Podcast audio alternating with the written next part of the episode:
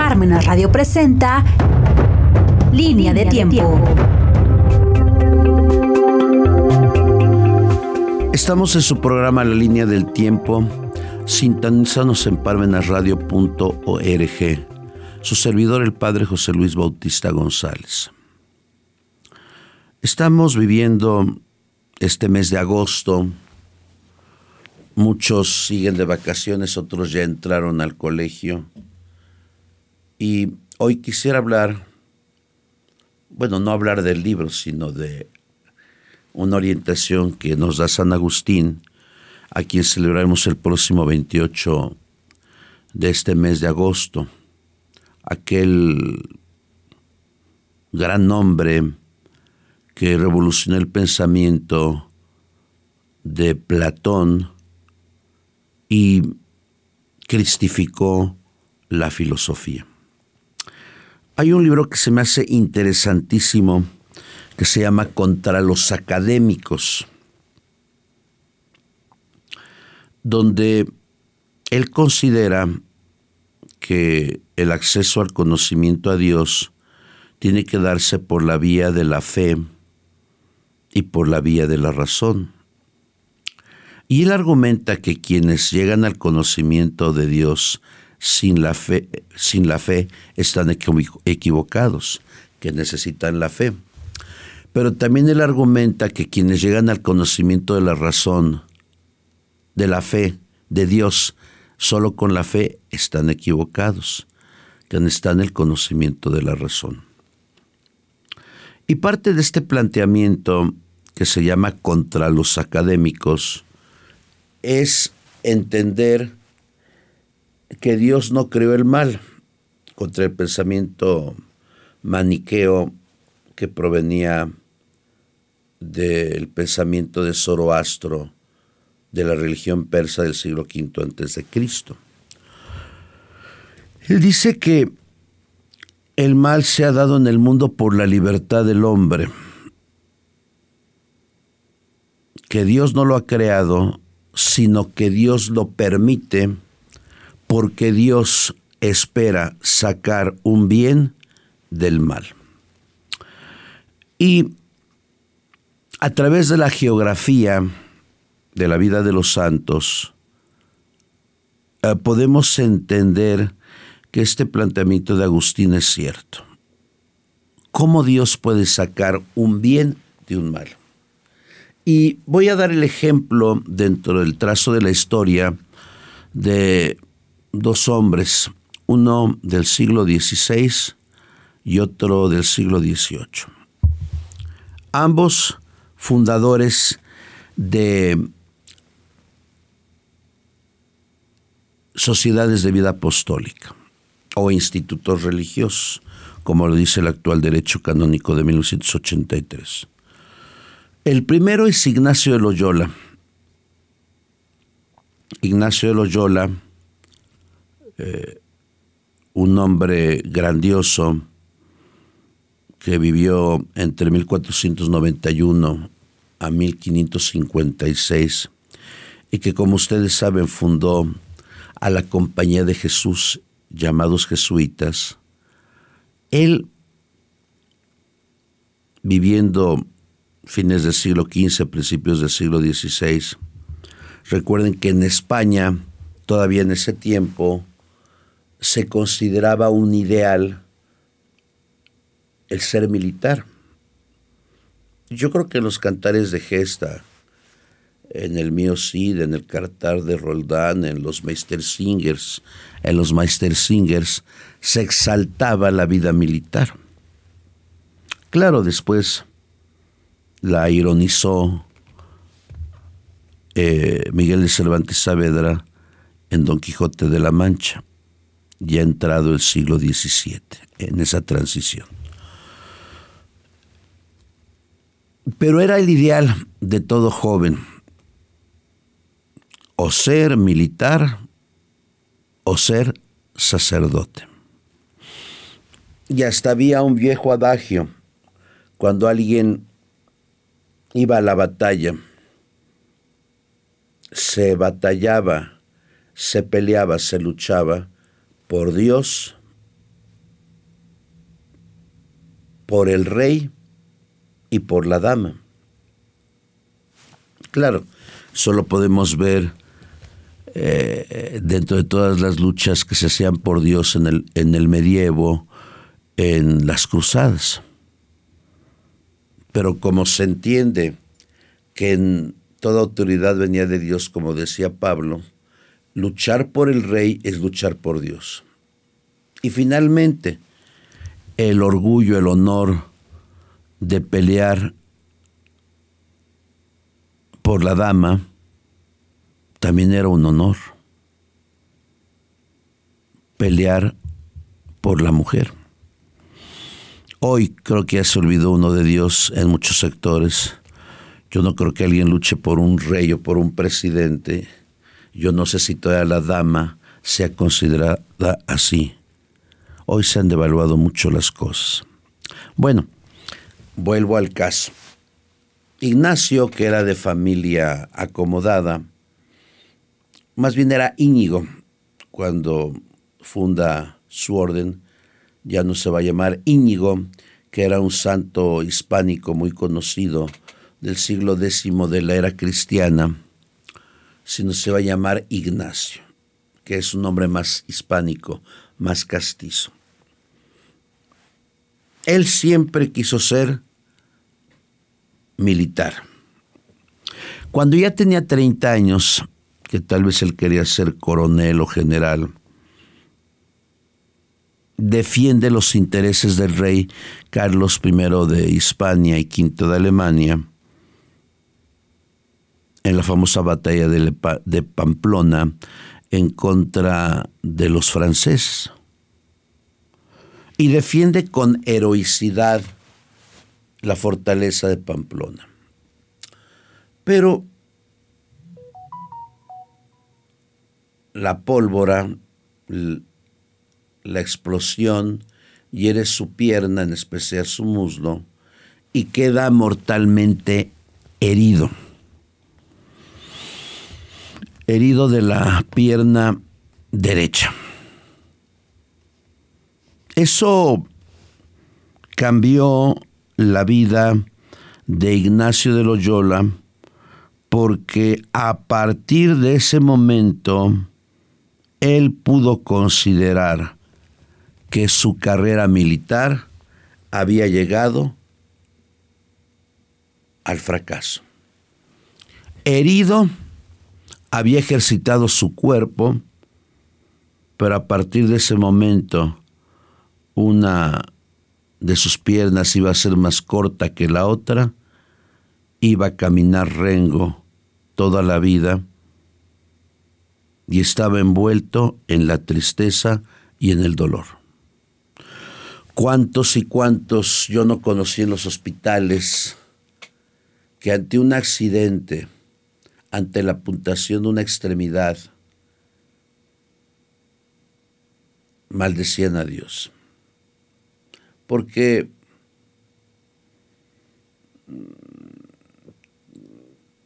qué extravagantes somos los seres humanos. Cuando estamos bien, decimos, esto es mi cuerpo, yo puedo hacer con mi cuerpo lo que quiera. Porque somos libres. Pero cuando nos pasa algo, ¿a quién culpamos? A Dios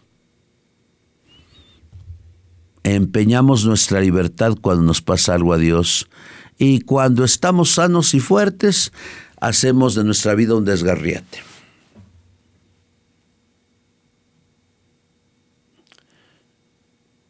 Los franceses de buen corazón no retuvieron a los heridos como prisioneros, otros los hubieran retenido como ha pasado en distintas guerras del mundo que matan a los prisioneros. Eso no lo hizo, no lo hicieron los franceses y permitieron a los malheridos regresar a sus hogares. Él regresó a Loyola y en los rudimentos de la medicina de 1521, 22 y 23 se sometió a varias operaciones pero ahí quedó trunca su carrera de militar. ¿A cuántos yo no he conocido que al truncárseles una carrera quedaron ahí, ahí inmóviles? Tenía un mal, sí, tenía un mal Íñigo de Loyola. Pero ¿qué hizo él para que transformara el mal en bien? Y eso me hace recordar al famoso futbolista César Andrade.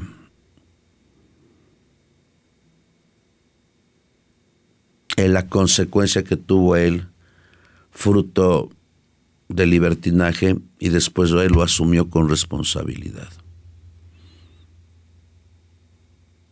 Porque cuando nos pasa algo, o son por las circunstancias, como fue en el caso de Íñigo de Loyola, que, que un militar sabe que puede morir o puede estar mal herido, ese es el compromiso de. Está en Loyola y yo creo que él pensaba volver a la milicia y le pidió a su cuñada que le diera libros de caballería. La hermana, la cuñada, creo que actuó muy bien, se los negó y le prestó dos libros. La famosa leyenda dorada, que era la narración de la vida de cada santo del día, lo que después en el siglo XVII sería año cristiano, y la vida de Jesucristo escrita por un cartujo del siglo XII. Vemos cómo la lectura empezó a anidar en Ignacio la vehemencia, el deseo, ya no de ser militar, sino de servir al verdadero Rey de Reyes y Señor de Señores, que era nuestro Señor Jesucristo. Claro, estamos hablando de un proceso de dos años, en el tiempo en que fue operado y se fue restableciendo. Ya después hablaremos de Montserrat y de Manresa, donde hay purifica su alma, donde hay se ejercita espiritualmente, porque él mismo menciona, hasta este momento me ejercité físicamente para ser militar porque se tiene que un militar físicamente tiene que estar disponible al servicio. Ahora, dice Ignacio, me ejercitaré espiritualmente, porque nunca me había ejercitado para ayudar al espíritu. Y esta es la transición que tuvo Ignacio Loyola. No culpó a Dios, como muchísimos no se quedó en el fango de la miseria, como muchos se quedan cuando su primer proyecto se ve truncado por un accidente o por una enfermedad. Íñigo de Loyola, con ese solo hecho, nos presenta la valentía, el coraje, el esfuerzo de sacar un bien de un mal no se quede estancado en la frustración, no. Yo creo que si hubiera sido militar no hubiera brillado tanto como religioso. Yo creo que si hubiera llegado como coronel o como general, hubiera ganado muchas batallas, pero la mejor batalla que él ganó fue la del espíritu. Por eso, cuando él está en Manresa, después de haberse confesado en en Montserrat lo primero que pide en sus ejercicios espirituales es demándale a Dios el amor. Es lo primero que tendríamos que hacer en esta sociedad eh, donde tal parece que los valores están por los suelos. En esta sociedad donde, tan donde tal parece que que las virtudes son caducas e inexistentes, en donde tal parece que en nuestra sociedad todo es negro. Habría que reactivarnos. Él se purificó, tuvo desiertos espirituales, tuvo escrúpulos, como él lo menciona en sus ejercicios espirituales, pero al final él venció.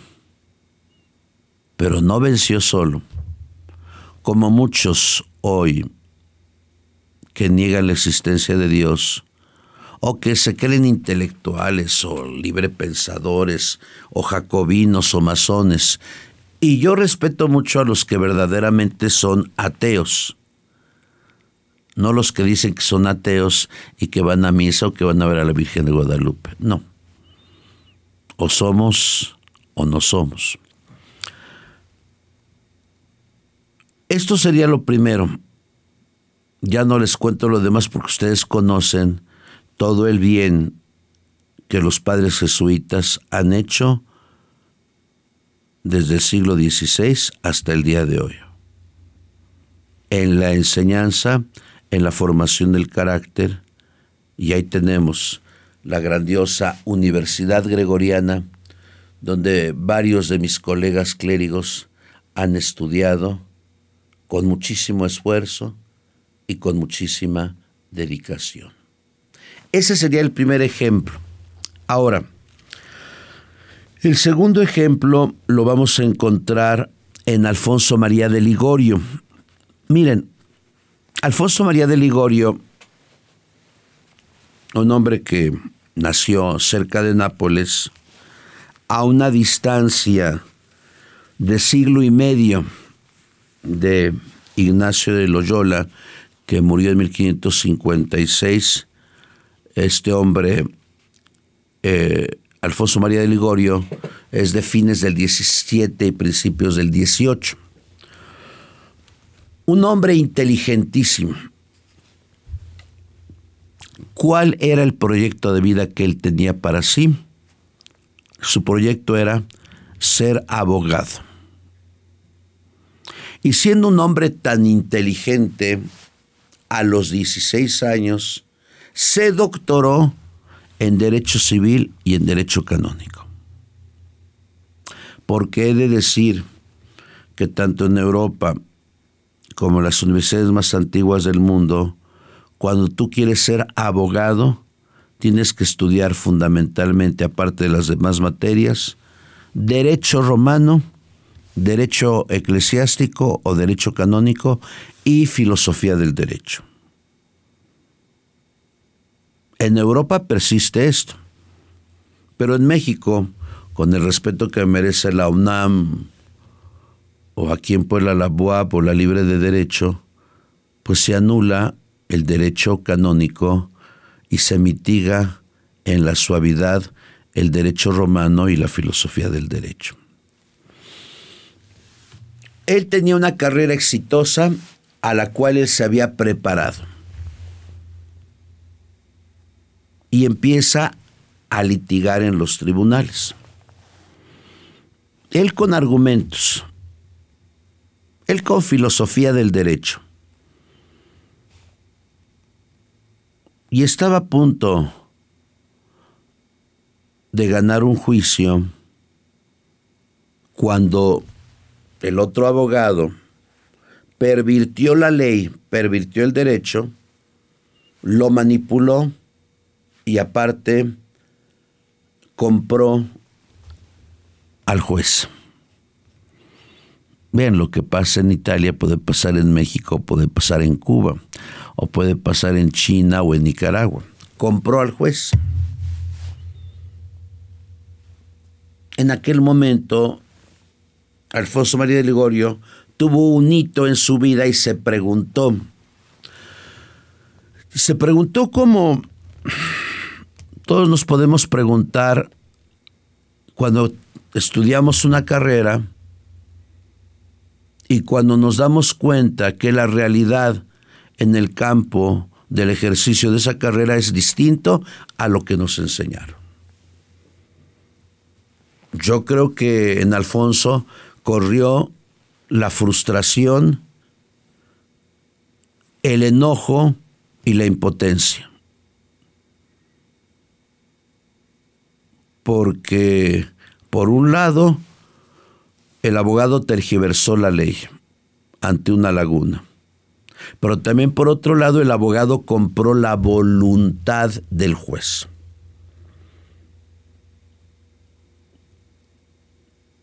Como sigue pasando. Aquella expresión un tanto simpática del cardenal Juan Sandoval Íñiguez, se maiciaron a los ministros de la Corte pues es una realidad que se sigue operando hoy en el campo judicial. Claro, no me imagino el sentido del juez hoy, o del magistrado, o del ministro, o del MP. Y máxime en estos tiempos de violencia que nos toca vivir, donde tiene todavía un poder inconmensurable el presidente de la República y los gobernadores y los alcaldes. No podía pensar en un juez que se le dé una amenaza de muerte a él o a ella y a su familia con tal de declarar algo impune como legal en este México que está chorreando sangre. Bueno, Alfonso se decepcionó y estaba en un inter donde él ya no quiso ejercer su carrera como abogado. Decepcionado, pues sí estaba decepcionado. ¿Cuántos abogados hoy están decepcionados de ser abogados? O le entras a la corrupción o no le entras a la corrupción. Ojalá que no me estén escuchando. Bueno. Él era un hombre religioso.